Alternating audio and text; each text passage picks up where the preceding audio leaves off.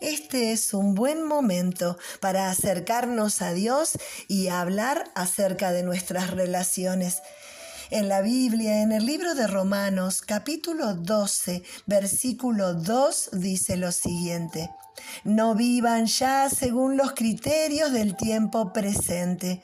Al contrario, cambien su manera de pensar para que así cambie su manera de vivir y lleguen a conocer la voluntad de Dios, es decir, lo que es bueno, lo que es grato, lo que es perfecto.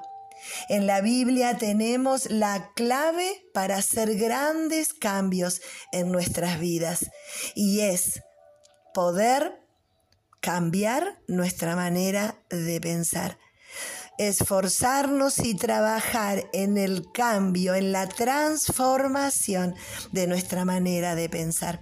Dios está a nuestro lado, por supuesto, pero Él quiere tu voluntad, quiere que cada uno de nosotros realmente se eh, disponga a que Dios cambie, transforme nuestra manera de pensar, porque Dios sabe que ahí radica todo.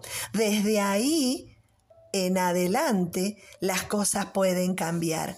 Y la verdad es que en cuanto a las relaciones necesitamos hacer cambios en nuestra manera de pensar. ¿En pensar qué? En pensar acerca del problema, en pensar acerca de la persona, en pensar acerca de nosotros mismos. Por eso, cuando tenemos un problema con alguien, cuando ese alguien es parte del círculo más importante que tenemos, esas relaciones principales. Nos hace ruido, nos sentimos incómodos, nos fastidia su presencia o no queremos hablar de esto, es porque hay algo que hacer, un trabajo que realizar.